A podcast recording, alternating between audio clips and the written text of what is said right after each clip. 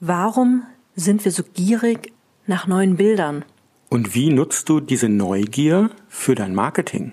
Die Antwort darauf hörst du im neuen Podcast Neu Und gierig dein Podcast zum Neugier-Marketing von Julia. und Stefan.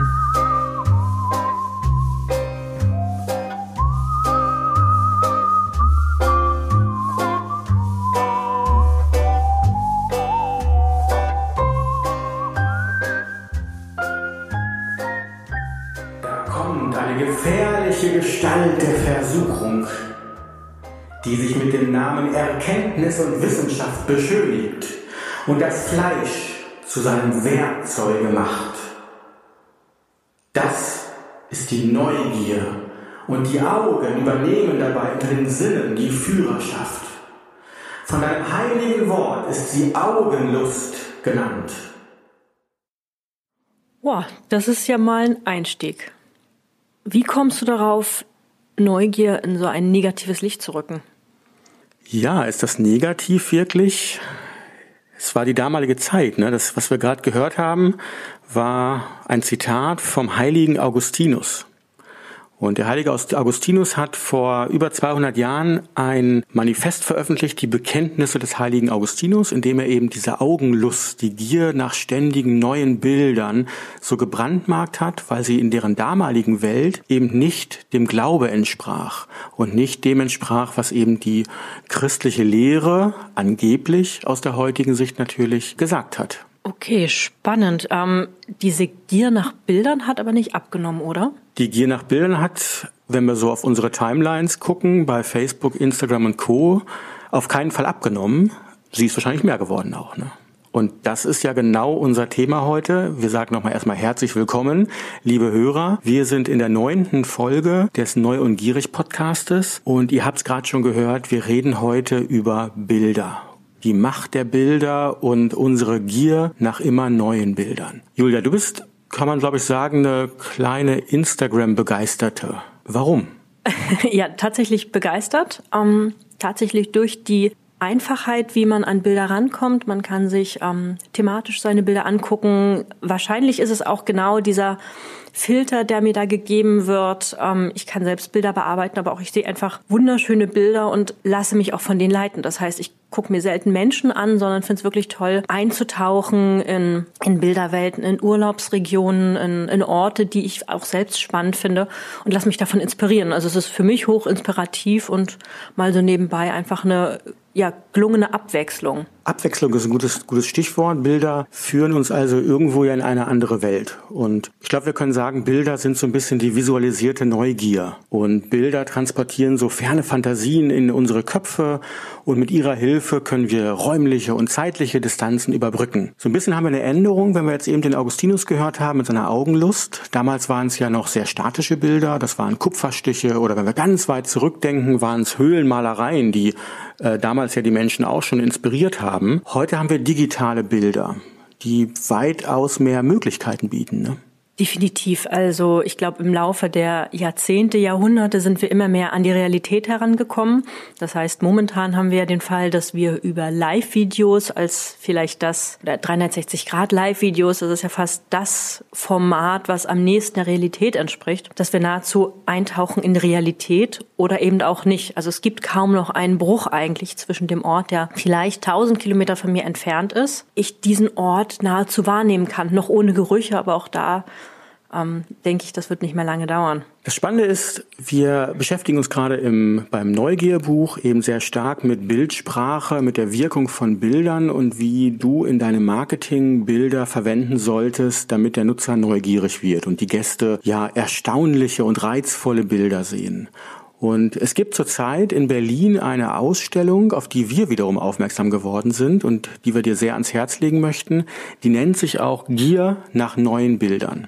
Das ist eine Ausstellung, die ist im Deutschen Historischen Museum, kann besucht werden und sie beschäftigt sich eben genau mit der Frage, warum wir Menschen seit Jahrhunderten gierig sind auf neue Bilder. Und die wirft den Blick sehr weit zurück in die Vergangenheit, die schaut so ein bisschen auf die damaligen Flugblätter, auf Bilderbögen bis so in die Zeit der Comicstrips und inwieweit diese Bildsprache, die da seit Jahrhunderten entwickelt wurde, sich interessanterweise eigentlich immer gleich entwickelt hat. Also das, was heute ein Comic ist, was heute eine Satire ist, ähm, wirkt eigentlich genauso, wie es auch schon vor 500 Jahren gewirkt hat. Nur, dass sich natürlich ja die das Format verändert hat. Also was ich gerade schon sagte, von der Höhlenmalerei bis eben heute zur zur Virtual Reality Brille oder zu äh, virtuellen Räumen, in denen wir eine Form von Bildern erkennen auch. Aber was wir rausgelesen haben, oder vielleicht auch eine Frage an dich, ähm, wie du das siehst, ich habe das Gefühl, dass in jeder Zeit mit jedem Format, egal ob Flugblatt oder ob vielleicht schon Höhlenmalerei,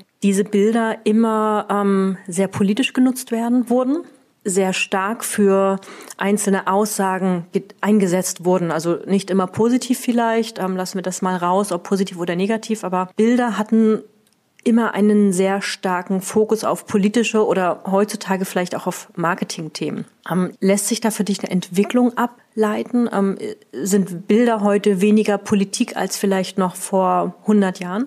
Ich glaube nicht. Also wenn man jetzt in diese Ausstellung reinschaut, ähm, wo eben genau wie du sagst, dieses Thema Politik äh, natürlich eine große Rolle spielt. Ähm, gerade beim, beim Thema der Flugblätter, beim Thema der Propaganda, die gemacht wurde, die letzten ähm, Jahrhunderte, die wir heute erleben noch. Wahlplakate sind ja nichts anderes mit, mit imposanten Bildern. Und in dieser Ausstellung gibt es so drei Säulen oder drei große Bereiche. Äh, die genommen wurden, ähm, an denen eben gezeigt wird, warum wir Menschen neugierig sind auf bestimmte Bilderarten. Und der erste Bereich ist so dieses Thema Sensationssuche. Das heißt, wann immer wir Bilder sehen von, von großen Sensationen, werden wir gierig auf mehr. Das können Schicksalsschläge sein, Katastrophen, Kriege, Morde natürlich auch. Also alles das, was irgendwie sensationell ist. Der zweite Bereich ist das, was du angesprochen hast, ist die Propaganda entweder in seiner reinsten Form, also wo wirklich ähm, Parteien äh, oder Regierungen Propaganda machen, oder das Gegenteil davon, die Satire, also wo ganz bewusst natürlich ähm, gewisse Themen umgedreht werden und ihrer, in ihrer Darstellung ähm, gezeigt werden. Der dritte Bereich, und das ist schon dann der anspruchsvollere, ist Bilder in Form von, von Humor, in Form von wirklich bildenden Inhalten auch. Und diese drei Bereiche, bei denen haben wir uns gefragt, naja, wie, wie kann ich das jetzt als Unternehmen im Marketing nutzen. Wenn wir wissen, das sind so die großen Bereiche, wo Menschen massentauglich gierig sind auf neue Bilder, kann ich ja dieses Wissen eventuell nehmen, um es für meine eigene Bildsprache fürs Unternehmen auf der Webseite, bei Instagram, bei Facebook, wo immer ich Bilder publiziere oder auch im Print nutzen. Eine kleine Frage sei dem noch vorangestellt. Bilder sind ja heute fast unbegrenzt konsumierbar. Beispiel Instagram, Beispiel Facebook, ähm, Beispiel Bilder, Google Bildersuche. Ich habe sie permanent da und bekomme dauernd immer alles, was ich eigentlich sehen möchte oder in den meisten Fällen. Ist es schlimmer geworden mit der, also ist die Gier nach Bildern schlimmer oder doller geworden mit der Digitalisierung? Das heißt, das hat ja dann auch einen Einfluss nachher auf ähm, mein Marketing. Ähm, wenn ich weiß, dass Menschen immer mehr, immer mehr, immer mehr konsumieren müssen, muss ich mich ja dem auch irgendwo anpassen. Oder ist eigentlich die Gier immer konstant geblieben, immer eben anhand der Art, die gerade verfügbar war? Spannende Frage. Also spontan würden wir wieder sagen, Mensch, die Menge der Bilder, die ich konsumieren kann, ist durch Instagram oder überhaupt das Internet erheblich größer geworden.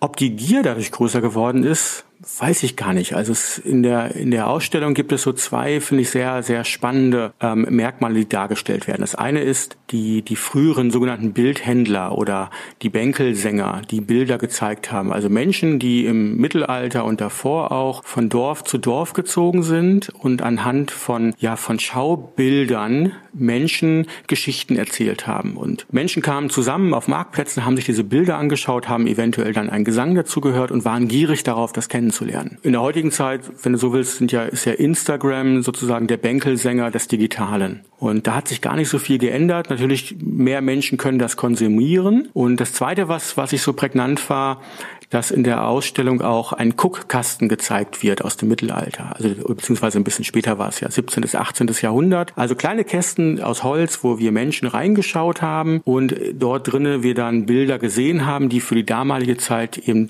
ja so einen 3D-Effekt erzeugt haben. Also wo wir auf einmal das Gefühl hatten, wir, wir sind Teil dieses Bildes. Und da, glaube ich, hat die Digitalisierung oder die, die, ähm, die digitalen Bildwelten ja wirklich schon einen, einen enormen Beitrag geleistet, den, den Guckkasten wirklich immersiv zu machen. Also wo sich Bilder zu Bilderräumen bewegt haben. Wenn wir heute so eine, so eine Brille aufsetzen, eine Virtual Reality Brille, dann haben wir ja die, die digitalste Form eines Guckkastens, was aber damals schon die gleiche Gier ausgelöst hat. Ne? Ist das das Geheimnis, ich sage jetzt mal erfolgreicher Bilder, unabhängig vom Motiv, aber je besser ich den Nutzer, den Schauenden hineinholen kann in die Situation, in die Szene, umso erfolgreicher, umso besser wirkt es beim, beim Schauenden.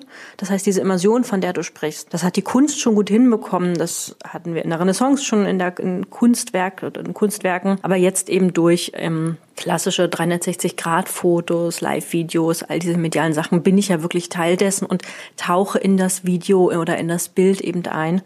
Das heißt, wenn wir uns dran gewöhnen an diese Formate, ist das das einzig Wahre noch? Werden irgendwann ganz normale Bilder, Zeichnungen eigentlich auch sterben, weil wir daran gewöhnt sind, so tief drin zu stecken? Ich glaube nicht. Also so der Siegeszug von, von virtuellen Räumen, so geht mit Sicherheit weiter, ganz klar, da stehen wir ja ganz am Anfang noch. Ich kann mir aber irgendwie nicht vorstellen, dass, dass das klassische Bild in seiner jetzigen Form digital oder eben auch als ähm, gedrucktes Format irgendwie ausstirbt, weil es, es es fördert ja erst noch viel mehr die Fantasie. Wenn ich in einem virtuellen Raum bin, dann kann ich mich ja schon bewegen da drin. Das finde ich super. Ein Bild selber und sei es nur in seiner, in seiner kleinsten gestrichelten Form ja viel mehr vielleicht sogar in unserem Kopf noch auslöst an, an visualisierten ähm, Gedanken, die wir auf einmal haben, die wir selber weiterspinnen, wo eben der virtuelle Raum uns ja sehr viel vorgibt schon was wir im Kopf dann nicht mehr als Fantasie vielleicht ähm, selber weiterdenken müssen. Und ich kann mir nur wünschen, dass dann trotzdem noch die Bilder, die ja viel mehr unsere eigene Fantasie anstrengen, Selbstgeschichten zu bilden, auch erhalten bleibt. Ne? Das heißt, der umgekehrte Fall kann genauso auch sein, dass wir sagen, ähm, je mehr ich vorgebe, je klarer, je besser, je realer das Bild ist, umso weniger Neugier hat der Sehende, der Schauende. Damit ist, sind 360 Grad Videos und Fotos ein Neugierkiller. Ich glaube, es hängt von der Komposition ab. Ne? Also wenn man jetzt so die Neugier-Regel nimmt, dann wäre es ja falsch, immer alles zu zeigen. Und ich sollte immer versuchen, noch einen kleinen Teil immer noch so im, im Unklaren zu lassen, um die Lust nicht völlig zu befriedigen. Und ich glaube, wenn Unternehmen über 360-Grad-Aufnahmen nachdenken, über virtuelle Räume nachdenken, dann bin ich voll bei dir. Wenn ich alles vollumfänglich zeige, und wenn ich alles dem Nutzer abnehme, dann ist seine Neugier irgendwann ja sehr klein nur noch vorhanden und ich muss schon sehr viel Anstrengung irgendwie äh, einsetzen, um dieses Gefühl der Sättigung und dieser Gewöhnung ähm, nicht ähm, am Ende Überhand gewinnen zu lassen. Das heißt, es ist immer abhängig davon, was ich eigentlich mit dem Bild erzielen möchte, welche Neugierstufe ich eigentlich erreichen möchte. Kann man das so ein bisschen clustern vielleicht? Also gibt es die Möglichkeit zu sagen, okay, ich habe das Ziel, das soll mit dem Bild bewirkt werden. Welche Art von Neugier möchte ich damit eigentlich erzielen und kann daraufhin mein Bild machen, ähm, die Komposition erzeugen? Ich glaube, spannend ist es, wenn man die Regeln oder die Arten der Neugier nimmt warum Menschen neugierig werden und ich als Unternehmen dann auf der Grundlage auch meine Bilder clustere und am Ende auch ausspiele. Und wenn ich so die vier großen Arten der Neugier nehme, also die Snack-Neugier, die Wissensneugier, die Angstneugier und die Passionsneugier, dann kann ich auf der Grundlage relativ gut zuweisen, welche Art von Bildsprache ich einsetzen möchte. Also vielleicht kurz ähm, für dich als Hörer nochmal gedanklich reingeholt, was sind diese vier Arten der Neugier? Die Snack-Neugier, das ist diese ganz kurze Unterhaltung, wo du dich irgendwie aus deiner eigenen Langeweile oder aus dem Stress flüchtest, wo du einfach nur schnell konsumieren willst. Ähm, ganz kurz, ähm, ohne festes Ziel dahinter. Du bist so, so für ein paar Sekunden willst du eigentlich nur Ablenkung haben. Zu deinem Thema, aber was dich interessiert natürlich. Also beispielsweise Instagram. Ja, ich switche so durch, ich guck mal schnell, klassische Snack-Neugier, die Ganz genau. wird. Exakt. Also das ist so ein typisches Beispiel. Anders ist es dann schon bei der Wissensneugier und der Angstneugier. Bei der Wissensneugier hast du ein echtes Interesse. Du hast irgendeine Informationslücke, du willst die befriedigen, du brennst darauf, mehr zu erfahren. Das ist nichts kurzfristiges, sondern du willst wirklich richtig, ja, Wissen aufnehmen. Und das ist relativ ähnlich von der, von der Funktion her wie bei der Angstneugier. Der Unterschied ist eben nur, dass das, was sich treibt, ein eigenes Schamgefühl ist. Also in der letzten Folge des Podcasts haben wir ja sehr viel über Angst, Neugier gesprochen auch. Also du hast irgendwie extreme Sorgen und suchst nach neuen Informationen, um diese Sorgen zu befriedigen. Die letzte, die vierte Neugierart, die Passionsneugier, das ist so diese, diese ganz große Neugier, wo du dich nach einer, nach einer Rolle, nach einem Thema sehnst, was dich langfristig befriedigt. Ja, also ich nehme jetzt mal dich wieder, Julia. Du ähm, liebst das Thema Meer, du liebst die Wale, du liebst ja alles, was sich sozusagen in dieser Welt mit beschäftigt. Und wann immer du irgendwo dazu etwas siehst, dann stürzt du dich da drauf und willst mehr Wissen aufnehmen. Das ist so diese typische Passionsneugier. Ne? Ja, ganz richtig. Und wenn man das mal runterbricht, ist es in der Tat so, es ist nett, ein Bild vom Meer bei Instagram zu sehen, aber das reicht eben nicht, sondern ich glaube, das kennt ihr auch alle. Ähm, wenn man ein Thema wirklich für sich erkannt hat, sucht man nach mehr. Also wirklich große Bilder. Man geht wirklich auf Websites, wo dieses ganze Thema vielleicht noch mit Musik bespielt wird, wo ich viel mehr, ja, ganz phänomenale Bilder bekomme. Da kommen dann, glaube ich, auch diese 360 Grad Fotos oder Videos wieder zum Einsatz. Ähm, bis hin dazu, dass ich natürlich auch zu Büchern greife, wo noch mal mehr Fotos, mehr Bilder dargeboten werden. Da reicht tatsächlich so was Snackiges wie Instagram oder vielleicht Facebook nicht aus. Da habe ich gleich mal eine Frage. Wir können die Arten bestimmen. Kann man jetzt schon sagen, Mensch, welche Kanäle vielleicht auch zu welcher Art passen? Also wenn ich, wir haben es ja eben so salopp gesagt, Mensch, Instagram ist mehr so ein bisschen Snackneugier befriedigen. Ähm, kann man sich auf Kanäle festlegen und das ist doch mal sehr individuell. Ich glaube, es ist schwierig, sich auf Kanäle festzulegen. Ich glaube, es ist besser, sich auf die, auf die Bildsprache und die Szenerie im Bild festzulegen. Also nehmen wir ein klassisches Beispiel, nehmen wir mal Facebook und die Entwicklung von Facebook über die letzten sieben, acht Jahre. Also wo wo früher es am Anfang ja gar keine Bilder gab, beziehungsweise keine bewegten Bilder, so rum gesagt. Und dann kamen die Videos und dann kommen immer andere Formen dazu. Also ich glaube, die Kanäle werden sich immer stärker an, an andere Bildformate anpassen. Unterschiedliche Arten der Neugier werden auch in den Kanälen ausgespielt. Die kurzen, knackigen Katzenvideos oder Katzenbilder werde ich genauso haben wie vielleicht die fünfminütige oder dreiminütige kurze Videosnippet äh, von Terra X im ZDF, die ich ebenso bei Facebook konsumiere. Also ich lebe verschiedene Arten von Neugier vielleicht auch aus. Spannender ist es, glaube ich, zu überlegen, was macht ein Bild aus? Also was sind Elemente in einem Bild und wie sollte ich sie einsetzen, damit ich so eine Neugier-Szenerie entwickeln kann äh, um den Nutzer dann auf seine unterschiedlichen Neugierarten anzusprechen. Ich, ja, ich frage mal, was macht eine Szenerie aus? Ein emotionales Setting, also wie ist sozusagen die, die Platzierung und die Gefühle, die geweckt werden in einem Bild? Wie stark spielt ein Model eine Rolle? Welche Rolle hat ein Mensch in einem Bild? Wie detailgetreu werden einzelne Objekte in einem Bild dargestellt? Habe ich eine komplette räumliche Transparenz? Also kann ich, kann ich alles, was im Bild zu sehen ist, voll überblicken oder habe ich nur so einen Mini-Ausschnitt, der mir im Grunde nur erahnen lässt oder mich nur erahnen lässt, was das Bild am Ende wirklich zeigt auch. Und das nach den Neugierarten zu charakterisieren und danach Bilder auszuspielen, könnte ein spannender Ansatz sein. Das heißt, wenn ich das richtig verstehe, ich sage zum Beispiel, okay, ich möchte jetzt wirklich schnell konsumierbare Snackbilder haben, ähm, da ist das emotionale Setting super, super wichtig. Das muss sehr schnell, sehr schnell im Gehirn knallen. Aber die Detailtreue, die räumliche Transparenz, also zu wissen, wo genau ich mich befinde, ist gar nicht so wichtig. Denn der Nutzer soll sich gar nicht oder der Sehende soll sich gar nicht so lange an dem Bild aufhalten, sondern es einfach schnell, schnell wirken und schnell wirklich ähm, ja ins Gehirn gehen und irgendeine Wirkung erzeugen. Wohingegen, wenn wir von der Passionsneugier sprechen, du hast es von angesprochen, von Bildern übers Meer, die mich wirklich touchen, wo ich wirklich einfach sprichwörtlich eintauchen möchte in dieses Bild, ähm, gefühlt vielleicht sogar riechen möchte, wie es riecht, ähm, das Meeresrauschen hören möchte, auch wenn es nur ein Bild ist. Das ist emotionales Setting wichtig, aber da sind eben auch so ist diese räumliche Transparenz ganz wichtig, beziehungsweise auch diese Modelsichtbarkeit. Das heißt, selbst wenn kein Mensch auf dem Bild zu sehen ist, wie sehr holt mich dieses Bild in diese Szenerie herein, wie sehr stelle ich mir vor, ich sehe das durch meine eigenen Augen. Ja, genau. Mir fällt gerade noch ein Beispiel dazu ein. Nehmen wir mal an, Du planst einen Urlaub, ähm, völlig beispielhaft nach Maine in die USA nächstes Jahr. Völlig fiktiv. Völlig fiktiv. Oder auch dieses Jahr, ne? und Auf der einen Seite ähm, weißt du, du hast dort Leuchttürme, du hast die, die rauschende Meeresbrandung, du hast, du hast Hummer, die gefangen werden, also alles sehr natürlich noch. Und andererseits suchst du natürlich auch nach einem Hotel oder einem Ferienhaus, in dem du übernachten möchtest. So, logischerweise wirst du wahrscheinlich für das Hotel ähm, auf Booking gehen oder auf irgendein Portal.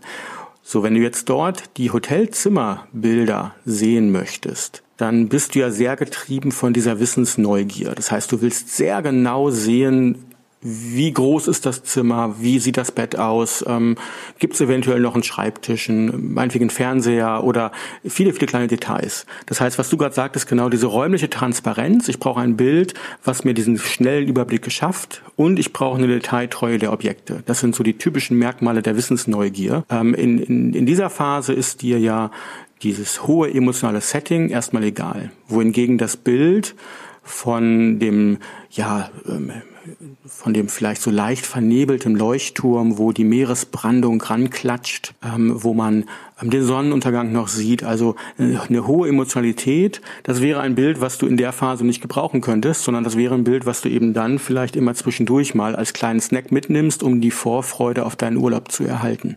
Das heißt, so klassische Zimmerbilder sollten gar nicht hoch emotional sein. Ich brauche da diese Modelsichtbarkeit gar nicht. Da muss gar kein Mensch zwingend drinne sitzen oder wenn, dann nur sehr reduziert. Ähm, ich muss mir gar nicht vorstellen, wie das da ist, sondern mir ist wirklich das Detail wichtig. Wie sind die Betten?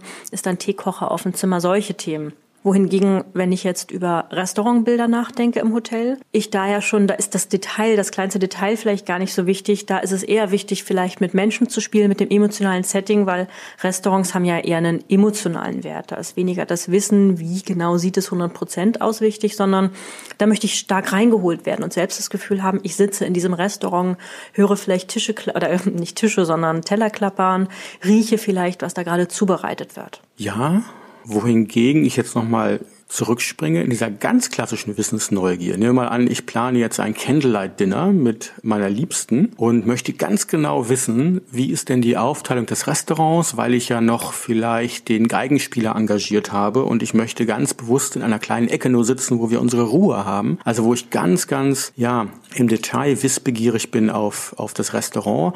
Da wiederum ist ein sehr nüchternes Bild, was aber eben genau diesen kompletten Überblick mir verschafft, wie der sinnvoll ist. Also zurückgesprungen, ich glaube auch fürs Unternehmen heißt das, clustere deine Bilder und auch deine Bildsprache nicht nach der Customer Journey, also Inspiration und Information äh, und dergleichen, sondern clustere sie wirklich sie nach der Art der Neugier. Wir brauchen, wir haben es ja gerade an einem Beispiel der Restaurants ähm, gesehen, wir brauchen beide Bilder.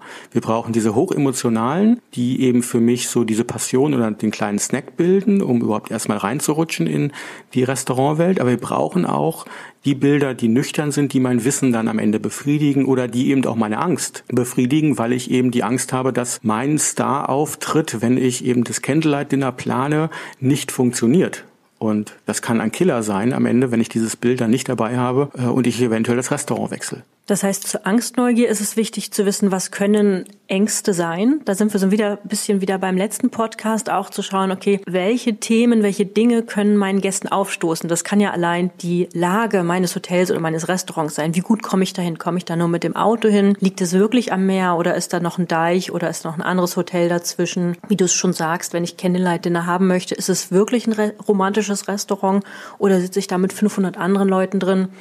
Das heißt, wie beim Texten ist es ganz genau wichtig, bei Bildern zu gucken, okay, wo können Ängste entstehen und wie kann ich diese Angstneugier befriedigen? Welche Art von Bildern setze ich dann ein? Ja, genau.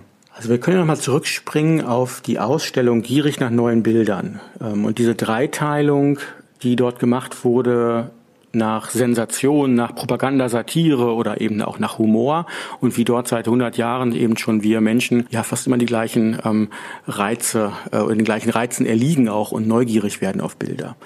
Ich glaube, da ist es echt anspruchsvoll für das Marketing eines Unternehmens, diese Regeln reinzunehmen. Also ich nehme mal das, das einfachste Beispiel, was immer sehr plastisch ist, wir nehmen das Thema Sensationen. Also diese Gier, die wir haben auf auf Schicksalsschläge, auf Katastrophen, auf Kriege, davon Bilder sehen zu wollen. Ich glaube, das ist ja etwas, was im Marketing spannend ist zu nutzen, was aber eben natürlich im ersten Moment ja ein extremer Widerspruch ist. Ein Unternehmen außer Benetton vielleicht damals mit ihrer Kampagne von den ähm, von den sterbenden Menschen ist es ja ein No-Go, Sensationsthemen im Marketing zu verwenden oder für die eigene Marke gut zu verwenden. Ne? Definitiv. Ich glaube, es ist deshalb ein No-Go, weil da eben Moral und Ethik eine große Rolle spielen. Aber wenn wir es mal nüchtern betrachten, natürlich sie A, damit aufmerksam gemacht haben, weil sie eben gegen moralische Grundsätze verstoßen haben aber natürlich auch dann doch diese Sensationsgier irgendwo befriedigt haben. Und vielleicht dachte sich dort jemand einfach nur, Mensch, wir testen das einfach mal, weil genau diese Gier und natürlich dieser total gesellschaftliche Anstoß natürlich erstmal für sehr viel Kontroverse und natürlich ähm, Lautstärke gesorgt haben. Egal wie gut man das findet.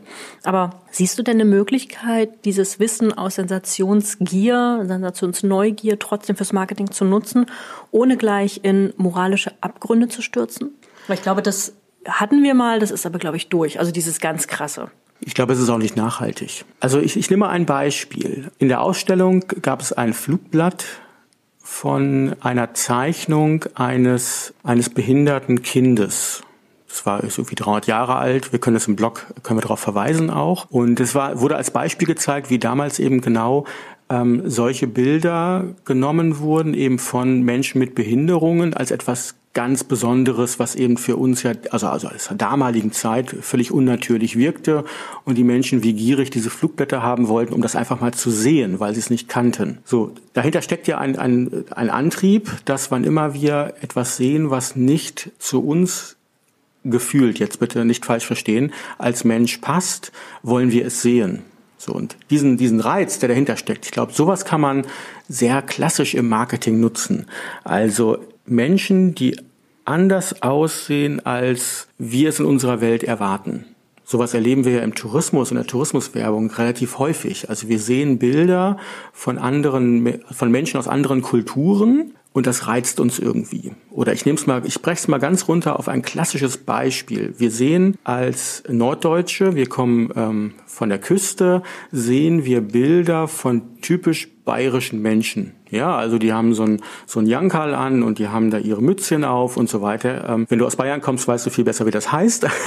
Aber es ist diese, äh, wir sehen etwas, was wir aus unserer Alltagswelt nicht kennen. Und da löst sich im Kleinen genau dieser gleiche Reiz ja aus. Wir finden es erstmal, sofern es uns interessant, äh, äh ja, wenn wir es interessant finden, spricht uns das an und ähm, wir wollen mehr darüber wissen. Wenn es etwas ist, was wir, was uns interessiert, das ist die Voraussetzung. Oder aber ähm, die klassischen Bilder, die man kennt von, von Ureinwohnern, aus anderen Kontinenten, Afrika, Südamerika, die nach unserer Wahrnehmung anders aussehen. Und es ist ja der gleiche Reiz, der da sozusagen angetatscht wird, wie eben vor 300 Jahren auch dieses Bild von einem behinderten Menschen.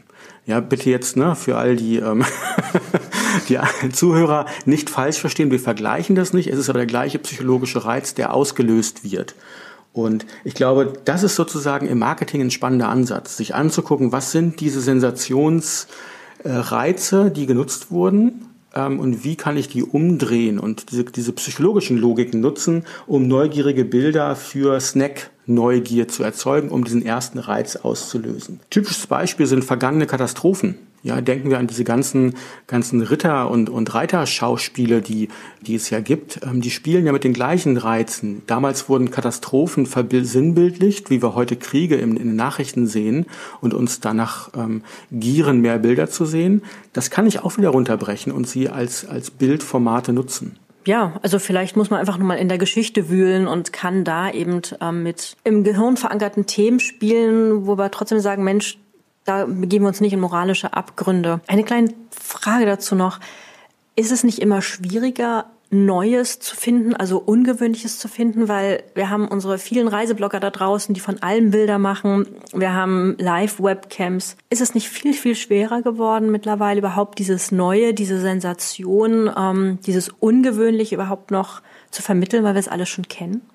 Ja, das ist richtig. Wir sind ja so, so beseelt von dem Gefühl, dass das irgendwie schon alles da ist und dass wir gefühlt alles schon gesehen haben, weil wir das, auch das Gefühl haben, es ist eine solche Menge an Bildern da. Und trotzdem interessanterweise ja wir immer wieder auf die gleichen Bildertricks, nenne ich sie mal, von Nachrichtenportalen oder eben natürlich auch von echt guten Bloggern und, und Journalisten in Anführungszeichen reinfallen. Also ich glaube, die Wirkungsmechanismen die, die sind immer identisch. Und ein gutes Motiv immer wieder zu finden, die, was bei uns im Kopf eben eine Geschichte konstruiert, liegt am Ende natürlich auch in der Kunst des Fotografen und in der Kunst der Story, die du drumherum bildest. Wir haben ein tolles Beispiel, jetzt gerade vor, vor einer Woche oder so kam kamen die Bilder des Jahres von der Boston Globe, glaube ich, sind es, ähm, kamen raus. So die 20 prägnantesten Bilder im Bereich des Nachrichtenjournalismus. Wenn man sich die anschaut und man schaut sich die Bilder von 2017, 2016 oder von vor 30 Jahren an, dann ist die Bildkonstruktion dahinter oftmals ja immer wieder identisch. Und das, was ich sehe, ob es jetzt ja vielleicht eine besondere Darstellung von Demonstranten sind oder es ist eben dann doch eine Kriegssituation, das ist ja immer identisch und trotzdem wir immer wieder drauf gucken, weil es wir einen Bezug haben zu einem aktuellen Geschehen oder eben zu unseren persönlichen Wünschen. Also ich glaube, auch wenn gefühlt alles schon gesagt und gezeigt wurde, ist das nicht schlimm, ganz im Gegenteil, sondern je mehr ich als Unternehmen weiß, natürlich, worauf springt der Nutzer an. Jetzt sind wir bei dieser Passionsneugier, was ist sozusagen dieses, dieses tiefste innere Bedürfnis, dann wird er immer wieder und immer wieder sich diese Bilder angucken also nehmen wir dich wieder als Beispiel, Julia. Ähm, du wirst auch morgen und übermorgen doch immer noch wieder Meeresbilder sehen und immer wieder etwas Neues drin sehen, weil du deine eigene Geschichte dazu ja auch weiterentwickelst, oder?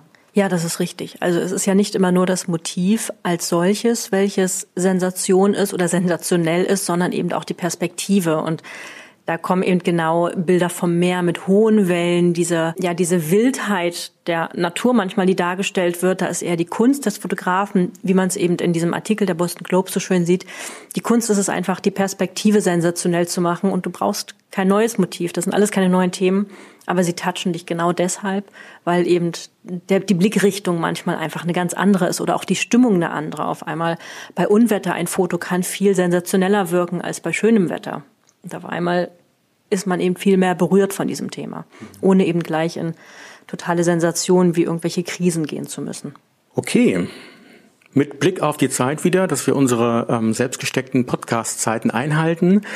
Was wollen wir dir mitgeben noch? Wir wollen dir mitgeben, dass bei der Bildauswahl, bei der Bildsprache für dein Marketing du nicht nur die berühmt-berüchtigte Customer Journey berücksichtigst, dass du nicht nur die Bilder nach Themen sortierst und sammelst. Das ist alles richtig, alles wichtig, sondern nimm mal als weiteren Gedankengang diese vier Neugierarten und vergleich mal die Bilder, die du hast, ob du in allen vier Neugierarten wirklich ausreichend Bilder hast, die den kleinen Snack bilden, die tiefes Wissen vermitteln, die Ängste beseitigen und die die große Passion des Nutzers ähm, auch wirklich ansprechen und kannst du aus diesen Bildern eine Geschichte konstruieren, eine Geschichte weitererzählen, die mich immer wieder besonders anspricht. Als weiteren Gedanken dazu, nimm dir mal vielleicht die Zeit, wenn du mal in Berlin bist, dir diese Ausstellung anzuschauen, Gier nach neuen Bildern. Die läuft noch bis April, das heißt, ist noch ausreichend Zeit eventuell und die Logiken, die da dargestellt werden, aus dem Bereich des Nachrichtenjournalismus, aus der Propaganda, denk sie mal um, denk mal quer. Ich glaube, man kann kann viele, viele kleine Gedanken rausziehen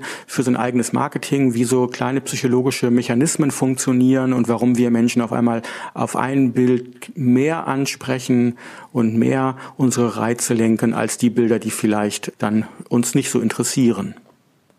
Ganz genau. Also für mich ein ganz abschließendes oder sehr verdeutlichendes Fazit ist wieder eben dieser diese Blickrichtung wechseln in den Kopf unserer Gäste, in den Kopf unserer Kunden. Einfach gucken, was begeistert die, wie wollen die das sehen? Man hat oft eben das Gefühl, ich mache ein Bild aus meiner Sicht, aber ich muss echt in den Kopf des Gastes sehen und da von meiner Seite abschließend nochmal der Hinweis auf eine Studie, die Expedia, glaube ich, durchgeführt hat oder durchführen lassen hat.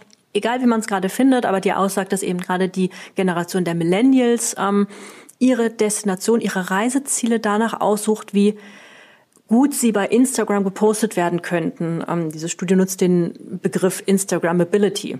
Ja, wie gesagt, völlig nüchtern betrachtet erstmal, das ist ja für mich dann als Unternehmen oder als Destination wichtig zu gucken, okay, welche Orte könnten für eben genau meine Gäste so cool sein, ob das ein Holztisch ist, ob das eben besondere Orte sind, die eben so gut sind, dass ich eben gewisse Neugier, Bedürfnisse, Neugierarten wie zum Beispiel die typische Instagram-Snack-Neugier befriedigen könnten. Wie gut eignen die sich dafür? Also wirklich guckt in den Kopf eurer Gäste rein, was finden die wirklich gut und wählt danach eure Bilder auch aus. Wunderbar. Das alles findest du, wie gesagt, auf neugiermarketing.de. Klick mal rein und wenn es dir gefallen hat, schreib uns an, wenn du coole Bilder selber hast oder eine tolle Kampagne hast, wo du sagst, das sind so richtig neugierige Bilder. Schreib uns über Facebook, per Mail, wie immer du möchtest. In dem Fall sagen wir Tschüss, bis nächste Woche. Tschüss.